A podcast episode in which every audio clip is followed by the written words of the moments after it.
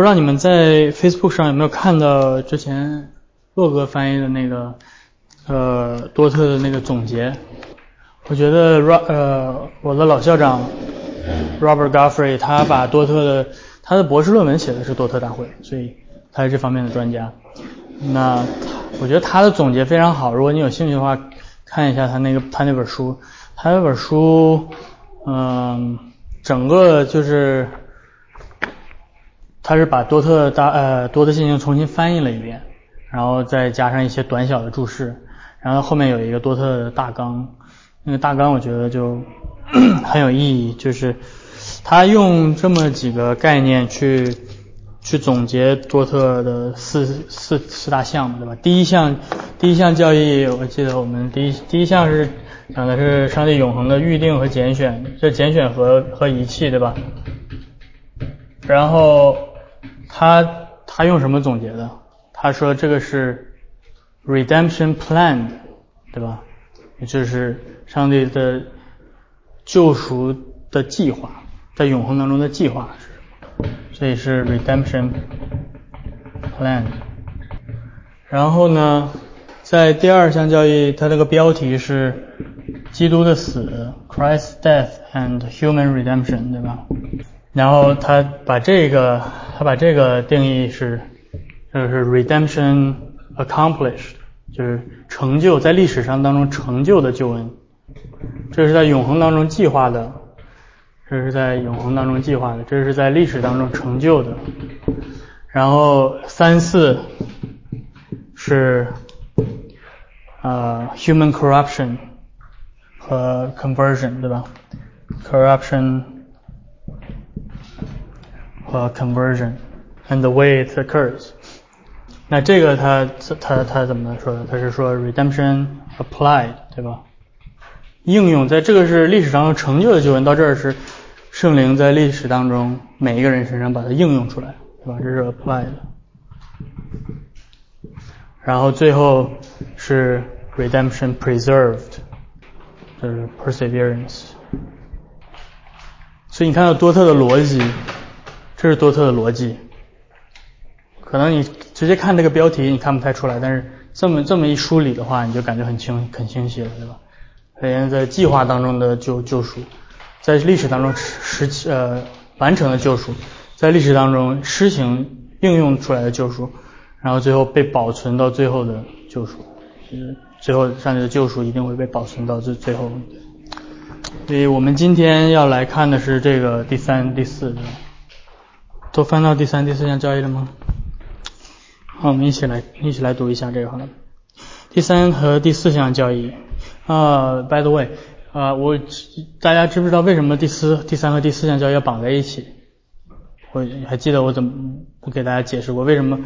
这很奇怪的吧？一二三三四绑在一起了，还记得为什么要这样做？因为一开始这个呃抗辩派他们提出的抗辩五点，在抗辩五点里面，其中。他们的第三、第四、第三和第四点，包括人抗辩派，也就是亚米念派，他们说人是全然堕落败坏的。但是呢，因着耶稣基督的十字架上的代赎，所有人都重生了。然后你现在得救的话，是你自己运用自己的自由意志去选择上帝，使你得救。所以多特在回应的时候，把第三、第四点绑在一起来说。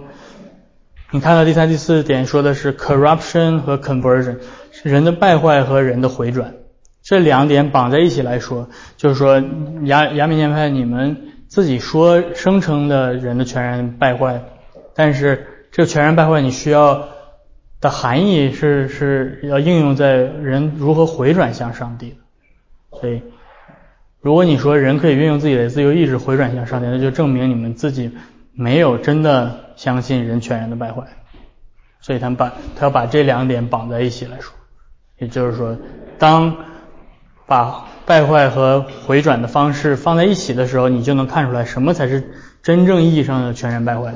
全然败坏就是就就说明你没有办法靠自己回转向上帝，这是全然败坏的含义。所以他要把这两点绑在一起说。OK，那我们就直接来进入来看这个。全人败呃第三第四，论人的败坏、回转归向上帝以及回转的途径。第一条，堕落在人性上的影响。人原是照上帝的形象造的，在他的思想充满对他的创造主和属灵之事的真实有益的知识，在他的意志和内心公义，在他一切的情感纯洁成呃纯洁。所以这个是先谈到人受造的完美。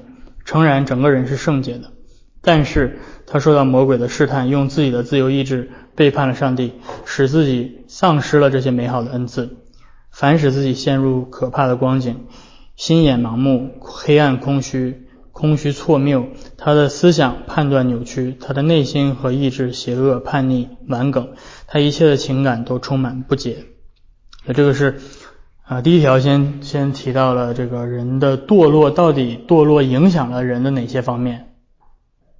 这堕落影响的方面是所有人性的各个各个方面，人的思想、情感、意志都被罪污染。然后第二条，这这第二条提到呃败坏的散布。堕落后，人生育的儿女与自己有相同的本性。人本身既是败坏的，所生的儿女也是败坏的。按照上帝公义的审判，这败坏从亚当散布到他每一个后裔，唯有基督除外。不是通过模仿，这是古古时柏拉图主义的观点，而是通过邪恶本性的繁衍。嗯，所以这个就谈到了这第一条、第二条是普世教会都承认的。你不论你是天主教、还是东正教还是基督新教，都承认这这两点。嗯，然后这个犯罪，这个这个败坏所产生的结果就是第三条，全然无能。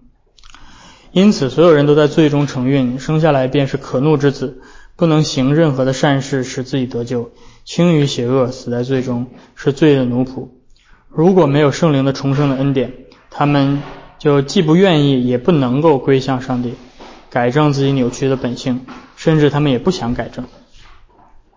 嗯，这个是，这个是到底呃人的堕落败坏到底意味着什么？意味着我们什么是我们说基督教说人是有罪有罪的，到底这是什么意思？对吧？这意思是说我们是完全没有能力。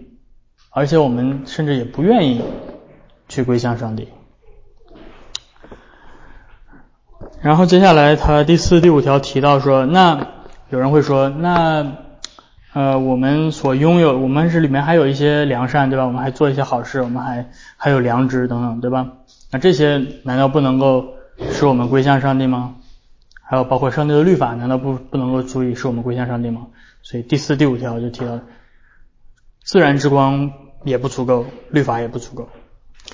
第四条，自然之光的不足。当然，人堕落之后，依然有一些自然之光在它里面还留着，使它保存了对上帝自然之事、善恶之别的一些知识，表现出对美德、外表善行的一些热心。但是，这些自然之光远不足使人对上帝产生得救的知识，并回转归向他。甚至人在自然和社会事务上也不能够正确使用这自然自然之光。相反，人用各种办法全力的扭曲这光，用不义抵挡它。这样做，人便在上帝面前没有任何脱罪的借口。所以，自然之光不足以使我们产生得救的知识。那律法呢？同样，第五条对于自然之光是如此，同样对于上帝借摩西之手赐给犹太人的十诫也是如此。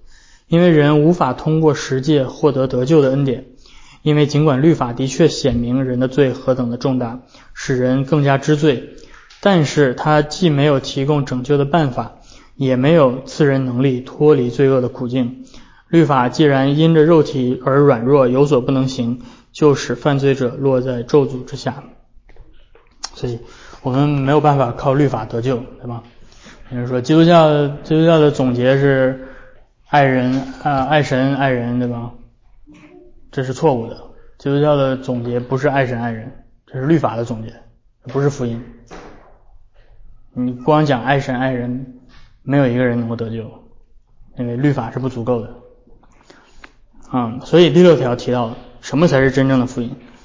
因此，那自然之光和律法所不能行的事，上帝借着圣灵的大能，透过圣道或者和叫做和好的消息成就了。这就是关于弥赛亚的福音。上帝乐意用它拯救一切相信的人，不论在旧约或者新约的事情。所以这里面提到了一个非常非常重要的概念，就是律法跟福音的区别，对吧？我一直一直，你们如果在这参加过一段时间，你会知道我非常强调律法跟福音的区别。什么是福音？好消息。好消息是什么？本来要死的，现在不用死了，因为相信耶稣的名字。嗯，Yeah，嗯，律法跟呃福音和律法之间有一个。语言的情态上的区别，情态这 mood 情情态上的区别，律法律法的律法的动作是什么？什么是律法？律法是命令的，对吧？你去做这个，对吧？你要爱上帝，这是这是这是一个命令。我命令你爱上帝，还要爱你的身边的邻舍如己，这是一条命令。所以律法。是 imperative 命令式，imperative，这是语言，你学语言的时候都会知道，对吧？什么是 imperative 命令式 imperative？那福音是什么？你仔细看这里面，它用了一个词，对吧？你刚才提到这个词，是消息，是一个消息，福音是一个消息，一个 news。当你打开电视机收听这个新闻联播或者是其他的新闻节目的时候，你听到的都是什么语态？都是陈述语气，对吧？今天发生了什么什么？今天在纽约这什么什么地方发生了什么什么什么事情？我是在报告给你一个事件，我在陈述一个事件。所以消息的这个这个语态是 indicative 陈述式。律法是命令式的，看到这个区别了吗？福音是福音是陈述式的，所以什么是福音？福音就是上帝的儿子道成肉身，成为人，来到这个世界上，为我们的罪死在十字架上，三天后从死里复活。他升天，坐在父上帝全能的右边，就是《使徒心经》。而这个消息，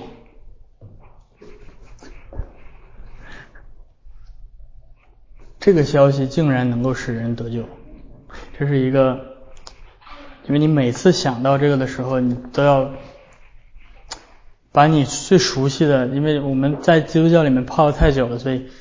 你会感觉到这些东西都是理所当然的。你你你呃，按照一个人的正常的理性来想，你想要改变一个人，你会用你会你会做什么？你要改变一个人的行行为，改变一个人的行动，就像你养小孩一样，对吧？那些那个那个小孩子在那边啊，吃饭的时候不好好吃，对吧？你想要改变他，我们。我们的本性会会做什么？会命令他，命令他，对不对？坐下来，好好把饭吃了，对吧？对吧？对吧？这是命令。所以我们的本性都是会使用律法的。过来，坐下来吃饭，好好吃饭，把饭吃完了，对不对？这是我所有的所有的家长都都会这样做。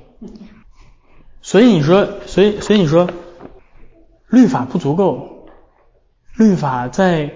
关乎属灵的事上没有办法使人改变。我就是跟你说一万遍，你要尽心尽力的爱上帝，你要爱人如己，你永远不会改变。为什么？因为你是全然败坏的，你全然无能。律法因着人的软弱做不到这一切，然后上帝竟然借着一条消息改变了这一切。你说你想要改变这个全世界，你？上帝选择的方式竟然是告诉你这件事情已经发生了，所以律法的命令是告诉你你要去做这个做这件事情。你若遵行我说的这个命令，你就可以因此活着。但是福音说，这件事情已经做成了，这件事情已经做成了，你要做的就是相信这件事情已经做成了。这是福音，这是福音，这就是保罗所说的福音的愚拙。因为，因为，嗯，因为没有人会相信你可以改变人，只是通过告诉他一个消息而已。这是人所没有办法想象得到的。我只是告诉，我告诉你一个事情发生在历史上的这个消息，能够改变你的心。但是上帝就是要借着这个福音，借着这个人看为愚拙的这样的一个方式，圣灵使用。来改变我们的心。那接下来我们来看这个第七条：上帝在显明福音时的自由。在旧约时，上帝这旨意的奥秘只向少数人显现显明；在新约时，他将自己启示给许多人，不分种族，没有区别。上帝这样安排，不是因为这个民族比另外一个民族更优越，也不是因为这个民族比那个民族更善用自然之光，而是完全因着上帝自由的美意。和那我们原本不配得的爱，因此那些领受如此大恩典的人，远超过他们所配得的，就应当存心谦卑感恩，与使徒一同敬爱上帝，而不要心存好奇，窥探上帝审判那些未蒙恩典之人的严厉和公义。所以这个是上帝在历史当中把这个福音显明的这样的一个过程。第八条，福音真诚的呼召。然而，一切透过福音被招的人都是真诚被招的，因为上帝在他的话语中严肃且极其真诚地表表明他所喜爱的事，就是一切蒙召的人都能够来到他这里。此外，他也真诚地应许将灵魂的安息和永生赐给一切来到他面前相信他的人。这个非常重要，这个这个是一个非常重要的事情。也就是说。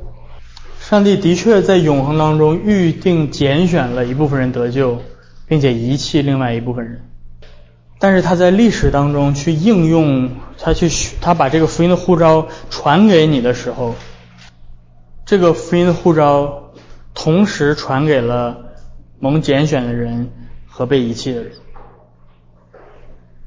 但是，当这个福音的护照被传给了被遗弃的人的时候，上帝的福音的护照依旧是真诚的，你能想明白吗？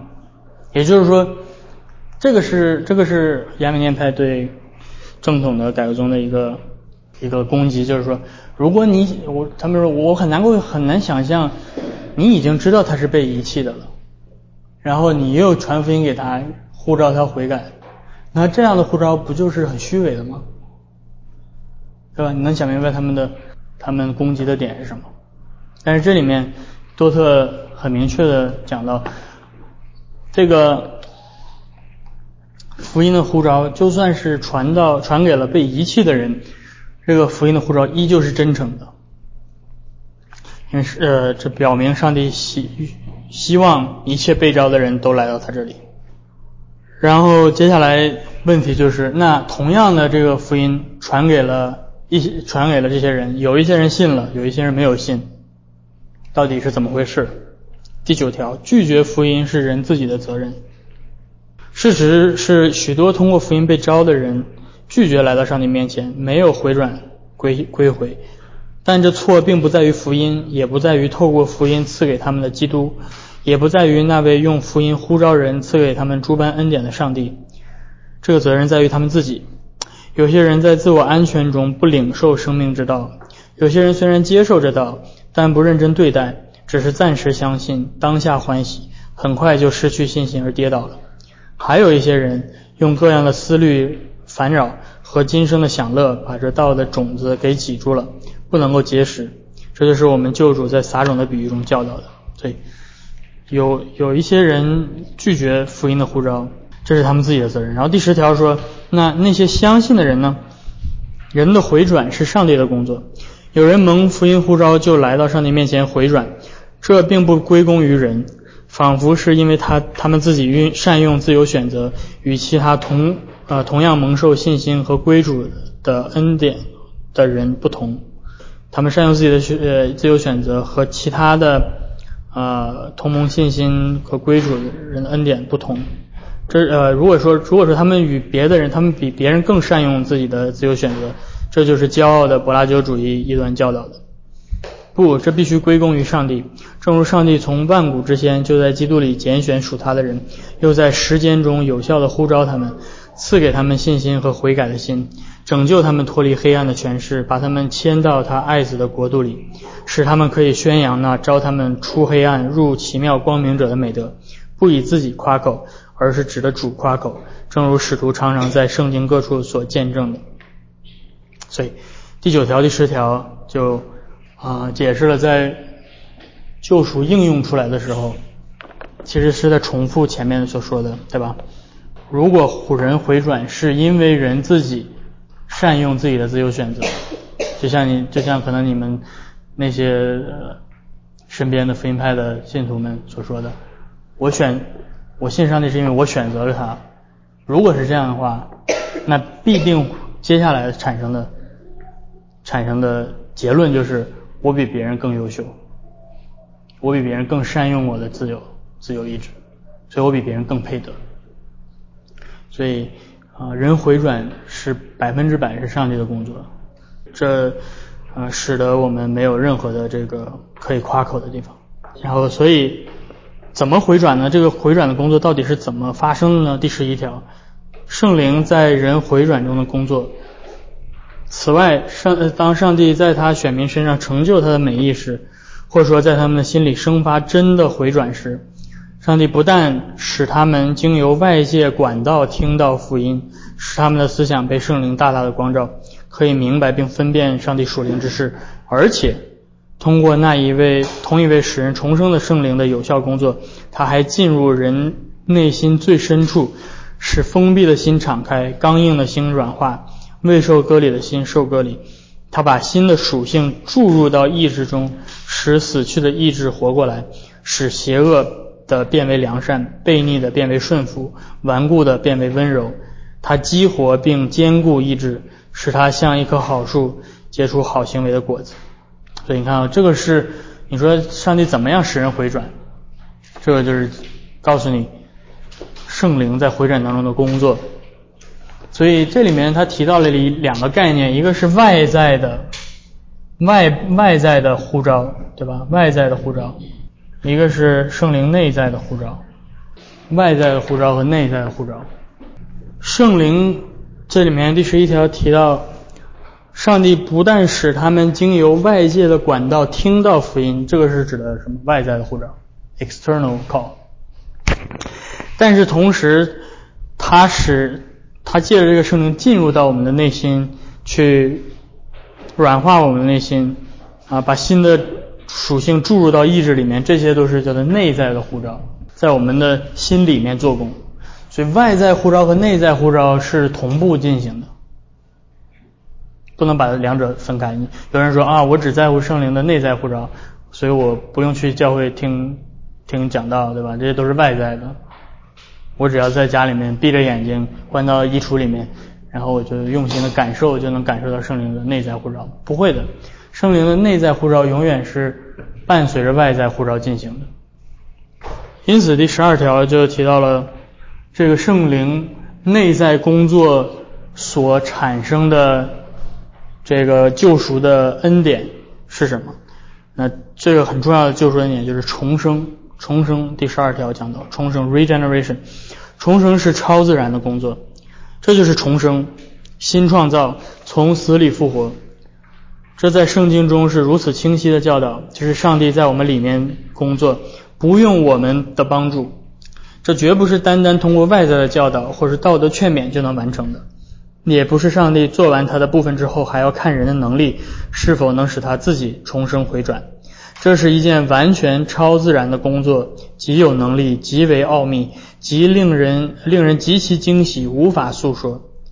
从所需要的能力而言，绝不亚于创造万物与从死里复活，呃，绝不亚于创造万物和从死里复活那样。正如行这事的上帝所漠视的圣经教导的那样，因此，每个心中蒙上帝如此奇妙动工的人都重生了，并且真的产生了信心。这重生是确实的，不会失败的，有效的。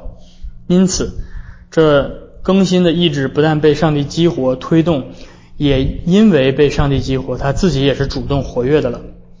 因此，人领受了上帝这恩典，也可以说，也可以正确的说是他自己相信和悔改。如果你想找到一个对重生非常清晰的教导的话，就是在这儿。什么是重生？这就是重生。所以重生，重生是一件极其超自然的事情，甚至重生所需要的能力是与创造世界从无到有、创造世界所需要的能力是一样的。所以每一个重生的基督徒所经历的都是上帝创世的大能在他的生命当中。再一次的发挥作用，这也为什么保罗说，在基督里我们成为新的创造，在基督里我们是新的创造。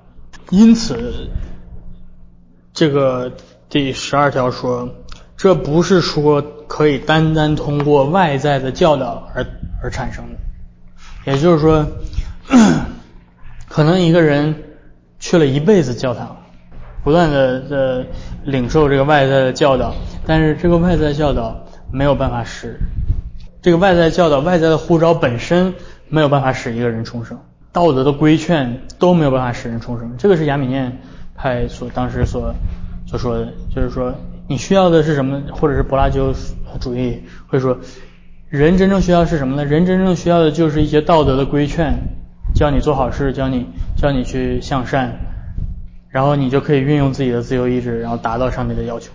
但这里面。提到完全不是这样的，单单的靠道德的劝勉是没有办法使人重生的。然后这也不是上帝做完了他的部分啊，上帝说我做一半你做一半对吧？这是叫做神人合作说，也不是上帝完成了他的部分，还要看人自己是否有能力使自己重生对吧？这些都是可以看到当时有人提出来的这个错误的教导。但是但是有人说，那如果如果都是上帝。自己神恩独作，那我就是完全被动的了。那你怎么能说？那你怎么还能说是我去相信呢？这里面提到了，他说人人领受了这个恩典之后，因为我们的意志被上帝激活了，所以我们的意志也是主动的、活跃的。因此，我们可以正确的说是我自己相信悔改。这个相这个相信的动作和悔改的动作，可以归于我自己，因为我的意志被上帝的超自然的重生的工作激活了。这是我们今天呃讲到讲到这儿，重生重生的定义，重生的概念，人如何回转向上帝？所以你要必须要结合着人回转的这个方式，才能真正理解。人的全然败坏到底意味着什么？所以从从这个十二条开始，重生这个词在基督教的教义的历史上就有了一个特定的定义。呃，在在多特之前，重生这个词有的时候会有两种不同的含义。有的时候你会你会听到这个。重生有的时候会用作是成圣的同义词，你这个很好理解，因为我们重生的时候，我们拥有新的生命，那这个新的生命彰显出来就是成圣的过程，新生命的彰显就是重生的过程，那那很自然的重生跟成圣就连在一起，所以一个新的生命一定会彰显出来，结出新的生命的果子。先悔改再重生，对，嗯，这是错误的。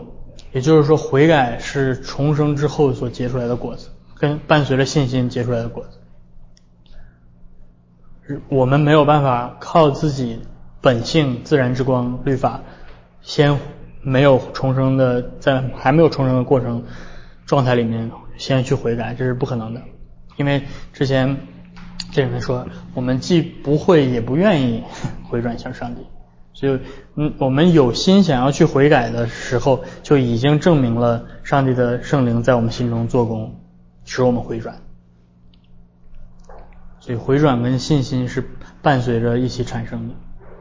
对，没有没有不存不存在没有信心的悔改，那个不是真正的悔改，那只是，嗯，圣经当中有提到说按照上帝的意思忧愁，和不按照上帝的意思忧愁，也就是说一个人可能做错了事情，他可能自己会感觉到后悔，但是这不是我们所说的悔改，我们所说的悔改是转向上帝，信靠上帝的悔改，信靠上帝赦罪的应许的那个悔改。